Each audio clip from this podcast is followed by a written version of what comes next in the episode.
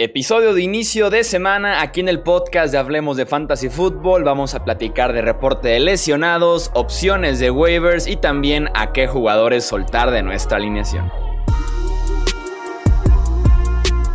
Esto es el podcast de Hablemos de Fantasy Football.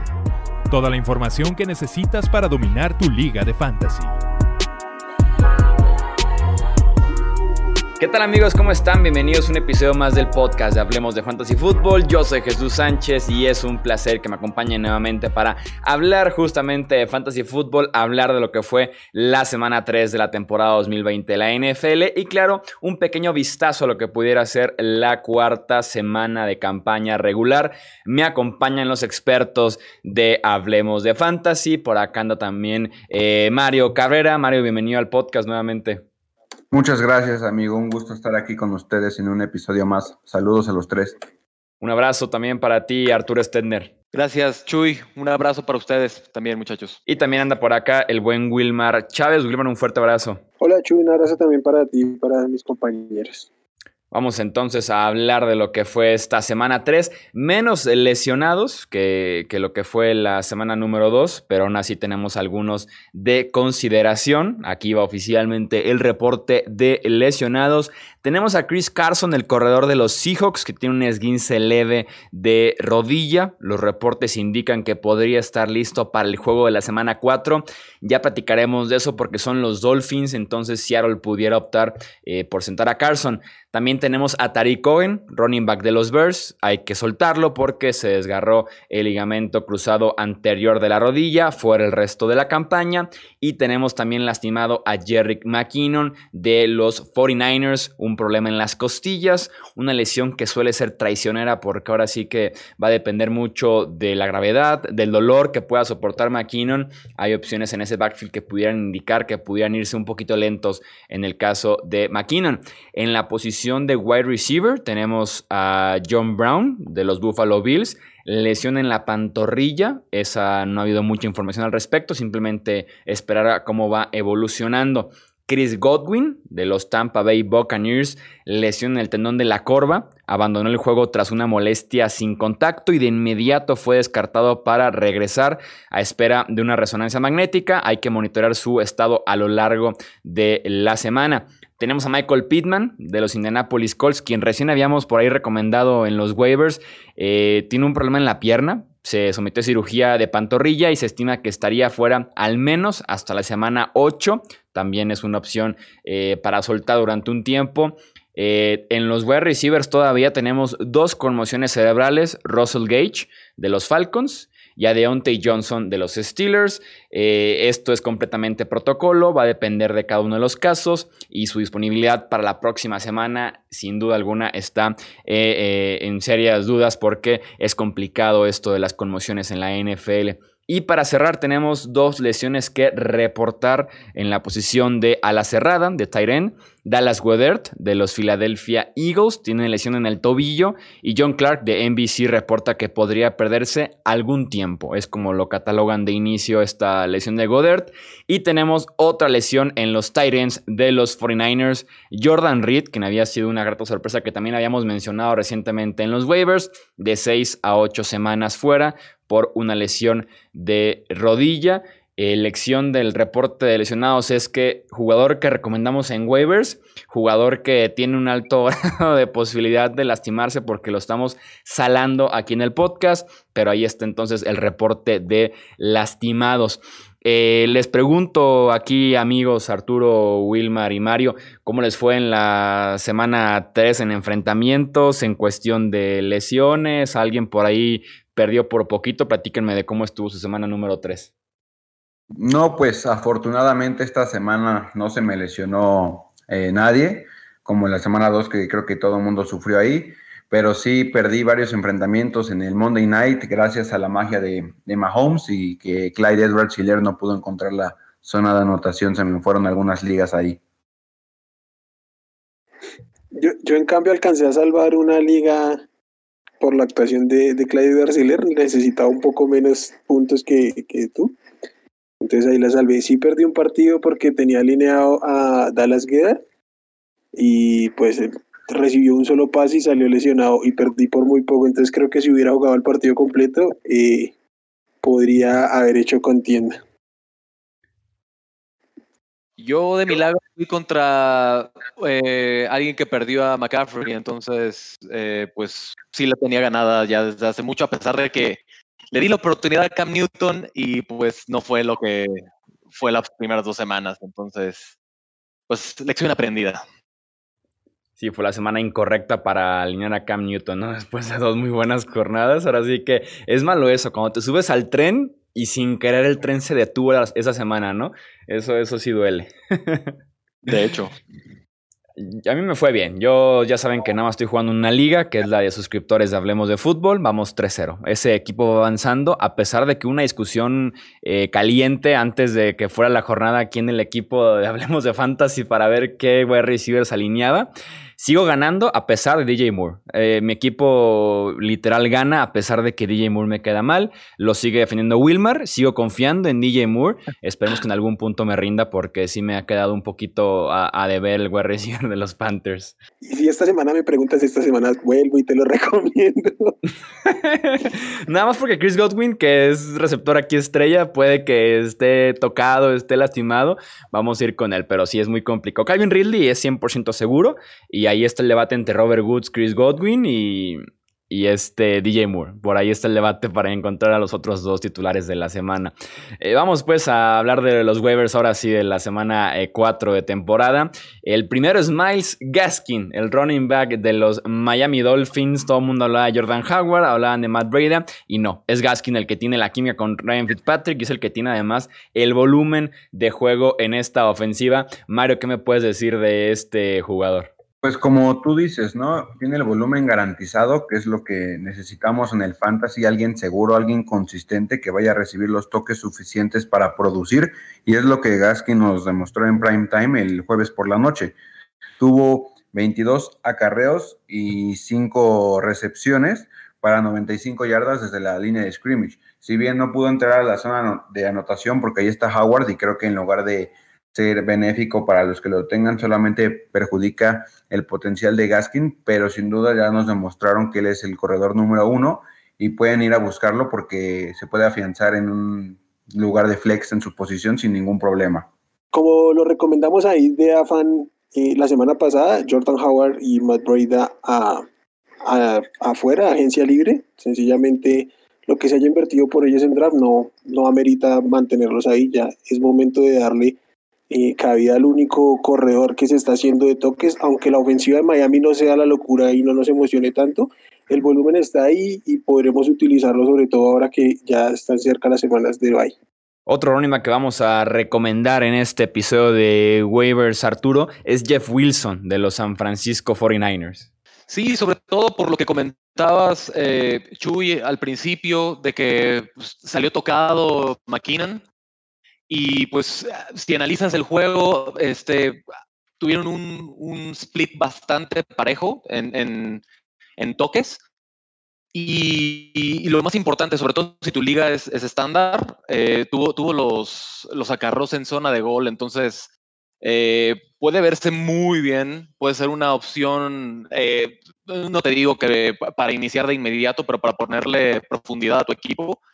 Eh, pues sí, Jeff Wilson puede ser una, gran opción para, añadir si tienes espacio en tu, en tu banca.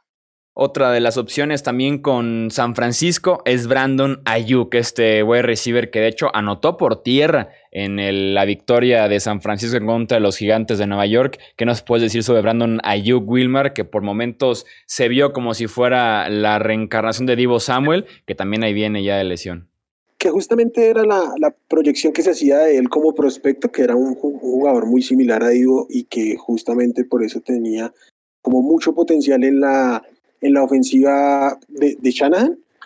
Lo vimos involucrado en targets, en jugadas de carrera, entonces creo que en medio del hospital llamado San Francisco 49ers, que parece un equipo B, un, equipo triple A, no sé, eh, creo que Digo, eh, Brandon Ayuk tiene en este momento todo para levantar la mano como lo hizo en, el partido contra los Giants, ser la opción uno de esa ofensiva, mientras Kirol seguramente regrese pero tocado, Divo regrese pero tenga que afianzarse después de, de, su, de su para. Entonces creo que puede ser uno de los receptores más interesantes en el mediano plazo.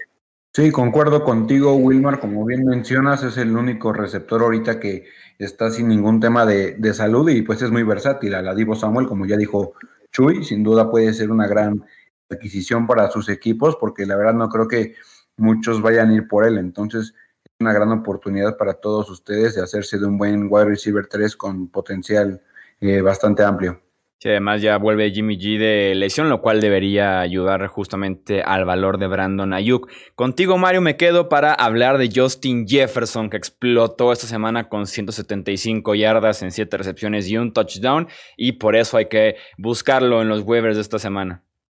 Sí, ya por fin había estado totalmente eh, desaparecido. Generalmente toda la ofensiva de Minnesota había estado como que muy apagada y es hasta semana 3 donde el novato viene y demuestra eh, su pedigrí de primera ronda. Eh, la verdad es que la secundaria de Indianapolis no supo cómo controlarlo y se aprovechó de cada una de sus oportunidades. En la semana 4 podría ser una buena opción de streamer porque van contra Houston y la verdad es que esa secundaria es muy mala, a pesar de los reportes de que podrían firmar a Errol Thomas en eh, posición de safety, creo que le tomaría un poco de tiempo de ajustarse a ese esquema defensivo y podría tener otra gran semana, ya que Adam Thielen es el receptor número uno y ahí se van a enfocar los corners y los safeties en detenerlo y Jefferson puede aprovechar esos enfrentamientos favorables. Aunque también hay que mencionar que la filosofía de Minnesota es correr mucho el balón, entonces también va a depender del esquema del juego y del flujo del, partido. Si Minnesota se va abajo en el marcador, es posible que el novato tenga más oportunidades, pero si Minnesota está ganando cómodamente, ahí su volumen se va a ir al piso porque van a querer seguir acarreando el ovoide con Dalvin Cook y con Alexander Mattison. El, el, tema está que lo que hemos visto de Minnesota nos dice que seguramente van a venir de abajo muy constantemente, ¿no? Porque pues pueden querer correr la bola cuantas veces puedan, pero si siguen tan mal como han empezado, van a tener que lanzar, lanzar. También hay, tenemos que tener claro es que Antil sigue siendo el uno, que Justin Jefferson va a ser muy difícil que repita una, una semana como la tuvo esta, esta semana contra Tennessee pero, pero es la segunda arma aérea y no hay más en esa ofensiva aérea. Sí, claro, además de que Jefferson tuvo por ahí un problema al inicio de temporada en las que estuvo dos veces en la lista de COVID-19, no por estar contagiado directamente la primera sí, la segunda por tener contacto con otra persona contagiada, también eso sí o sí retrasó eh, el inicio de temporada oficialmente para, para Jefferson, Mario. Sí, claro, eso fue lo que le afectó un poco, perderse esos campos de entrenamiento este, me quiero eh, disculpar, hace rato dije que jugó contra Indianapolis, una disculpa, es contra Tennessee, se me cruzaron ahí los cables y como dice Wilmar, eh, pues sí, Minnesota tiene una de las peores secundarias en, toda la liga, entonces eso también le podría ayudar a Jefferson en, tener más, más targets por el volumen aéreo que va a tener Cousins. Tenemos todavía otro web receiver a, a comentar contigo, Arturo, es Allen Lazard que actualmente funge como el wide receiver uno de los Packers mientras está lastimado eh, Davante Adams, pero pudiera afianzarse en un rol a pesar de que regrese Adams justamente a la alineación. Eh, de hecho, es muy importante eso que comentas, Chuy. Este, hay que monitorear cómo va la, lesión de Davante Adams. Eh, la verdad es que si regresa Davante Adams, quizás baje mucho el techo de, de Lazard, pero ha demostrado química con, con Aaron Rodgers, entonces aunque regrese eh, Devante Adams, puede ser una opción eh, para flex, este, dependiendo ya también de qué opciones tengas en tu banca. Este, una gran opción Lazard para, para cubrir esos, esos espacios. Si no regresa Adams, la verdad es que ya se vuelve una opción muy atractiva como wide receiver 2 quizás. Sí, yo creo que obviamente estos números no los vamos a ver cuando Adams eh, regrese de su lesión en el tendón de la corva, pero sin duda ya se ganó eh, la confianza y el respeto de, de Rodgers. No sé si vieron en el Sunday Night, después de su gran recepción de 72 yardas, que Rodgers se acerca y limpia el sudor con una toalla. Eso te habla de que Rodgers lo ha cuidado mucho desde el año anterior. en el 2019, donde Lazard estaba en el escuadrón de prácticas. Aaron Rodgers fue el que le dijo a Matt LaFleur que lo subiera al primer equipo, que había visto buenas cosas de él en los entrenamientos y finalmente ahorita se está viendo toda esa química y le ha respondido. Cada balón que le ha tirado lo ha atrapado de una forma excepcional y aunque regrese Adams, yo creo que se va a mantener en un perfil de un wide receiver 3 con potencial de meterse en el top 24 dependiendo de, los enfrentamientos.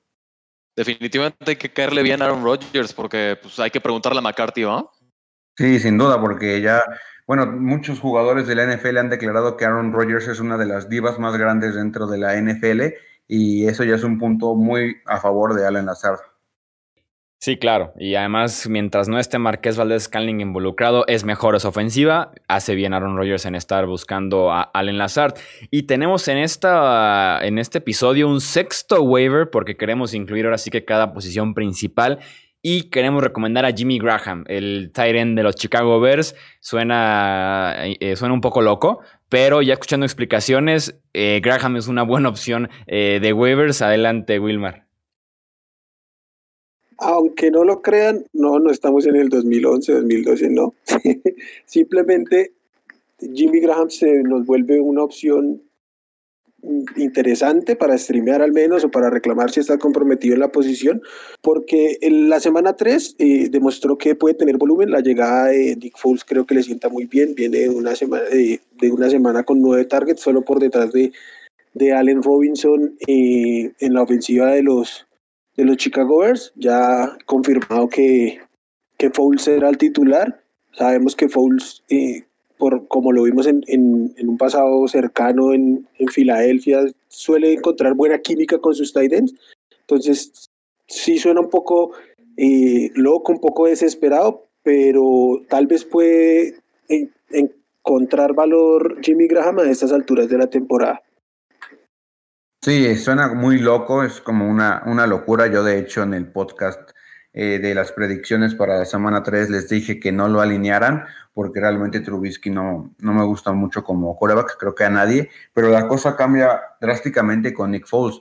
Históricamente, y todo el mundo lo sabe, es que Foles le gusta mucho lanzarle el balón a sus alas cerradas y lo demostró en este partido en contra de, de Atlanta. La verdad es que se vio muy en sincronía con el ala cerrada tuvo 10 targets para 60 yardas y, dos anotaciones. Como tú dices, Wilmar, tal vez no sea eh, el, ala titular, el ala cerrada titular que buscas en tu equipo, pero como streamer las siguientes tres semanas puede ser una muy buena eh, opción porque se enfrenta contra Indianapolis en la semana 4, contra Bucaneros en la semana 5 y en la semana 6 van contra las Panteras que tampoco no traen nada en la defensiva. Aquí es donde se podría inflar incluso su valor y si ustedes lo toman ahorita y tiene buenas actuaciones en las siguientes dos semanas, incluso hasta lo podrían eh, tradear. Ahí a ver si algún este, incauto cae en, ese trade. Sí, y hay, otra cosa para añadir al, valor de Jimmy Graham y es la lesión de Tariq Cohen, porque la, la correlación de target entre la posición de running back y la posición de tight end suele ser la más cercana, entonces como que se los están disputando constantemente, sobre todo un, jugador como Tariq Cohen que suele este, ubicarse mucho en el slot, entonces creo que ahí podrá encontrar más volumen del que vio, digamos, en las dos primeras semanas. Sí, totalmente. Los targets entre las dos posiciones están muy eh, competidos y eso le va a abrir la ventana a tener un poco más de volumen a Jimmy Graham. Tenemos algunas opciones de waivers profundos por si en sus ligas buscan estos jugadores y no están disponibles, porque juegan en ligas, ya saben, de 20 a 22 equipos que no vuelvan a hacer eso en su vida, pero hay opciones por si no están justamente disponibles estos primeros nombres. Eh, te cedo la palabra, Wilmar, aviéntate tu lista enorme de waivers profundos. Sí, pues como hay, hay tanta variedad de ligas con muchos flex o muchos equipos, incluso con, con doble coreback, entonces pues la idea es traerles eh, una lista un poco más extensa por posiciones. Entonces me, arranco con los corebacks. Eh, Ryan Fitzpatrick de los Dolphins, Joe Burrow de los Bengals, Nick Foles llegando a, Cincinnati en su primer, eh, a Chicago en su primer partido como titular, Justin Herbert que se ha visto muy bien con los Chargers, entre running backs puede ser Carlos Hyde y monitoreando lo que sería la lesión de Chris Carson si es que se pierde alguna semana. Devonta Freeman, que eh, debe ser el, el, más sólido de los Giants. Wes Borges, que se vio muy bien con los Petros. Anthony McFarland, que por ahí empezó a ganar snaps con los Steelers. Entre los receptores tenemos a Preston Williams, que aún se ve mm, muy disponible, aunque no fue su mejor semana. Creo que puede repuntar tarde o temprano. Eh, Smith de los Saints. Marker Valdez Scanding de los Packers, también monitoreando cómo esté la salud de Davante Adams. Mm, Key Harry de los Patriots, La Vizca Chenol de los Jaguars, KJ Hamler de los, de los Broncos, Alshon Jeffrey, si ya regresa de la lesión con, con los Philadelphia Eagles, Andy Isabella de los Cardinals, Anthony Miller de los Bears, Chase Claypool de los Steelers y el gran Braxton Berrios de, de, los Jets, aunque no queramos recomendar ah, nada. Ah, se incluyeron a Braxton Berrios al final en la lista, después de tanto debate. Y entre los tight los que ya venimos recomendando durante unas semanas, pero ahora están disponibles y siguen siendo muy buenas opciones, John Smith de los Titans, Logan Thomas del Washington Football Team, Moali Cox de los Colts y Drew Sample de los Cincinnati Bengals. Ahí están entonces las opciones de waivers eh, profundos. Eh, ¿Alguien quiere hacer algún comentario además de LeBraxton Berrios? bueno, creo que Arturo es el, único hombre en la tierra montado en, ese tren. Y pues ojalá, ¿no? Ojalá le, salga ahí la, apuesta. Yo es que la verdad es que no, no me gusta Jets. Adam Gaze es el peor para el fantasy. Yo me mantengo totalmente alejado de ese equipo. El viernes no corre, Mario. Esa es la apuesta de Arturo, ¿no? Que lo corten. Exactamente. Claro. Eh, eh el viernes, o sea, después del Thursday night. Sí, esa es la apuesta de que pierde contra Denver y ya después lo, lo, corren. O sea, es una apuesta sumamente grande, pero bueno, toda en esta vida puede pasar. Que a estas alturas el que pierda con Denver sí deberían, deberían este, echarlo. Pues de hecho, yo, yo, me atrevería a, streamear la defensa de Denver, así de, así de plano. Claro, claro, claro. Y con todo que no tienes a Jurel Case, a, a, Simon Miller, sin ella Buya, sigue siendo una buena opción en contra de esos Jets. Sin duda alguna, esos Jets la verdad es que dan pena ajena. Tenemos eh, jugadores a soltar, recomendaciones ya sea por lesión, porque perdieron eh, toques, por eh, falta de productividad. En la posición de corredores, Tariq Cohen, Jordan Howard, Matt Breida, Boston Scott, Corey Clement, Bryce Love, Peyton Barber, JD McKissick, AJ Dillon, LeSean McCoy, Damien Harris y Dion Lewis. En la posición de wide receiver, tenemos a Larry Fitzgerald, Jalen Rigor, Golden Tate, Brashad Perryman, Randall Cobb, Scotty Miller, John Ross, Brian Edwards y Didi Westbrook. Y en la posición de Tyren, Jack Doyle, eh, Ron Gronkowski, Kyle Rudolph, Irv Smith, Jace Stenberger, Chris Herndon y también encontramos a Austin Hooper que pudiera ser por ahí un nombre que más adelante pudiera darnos algo, algo, de valor porque en la ofensiva actual de los Browns se está quedando un poquito estancado el nombre de Austin Hooper.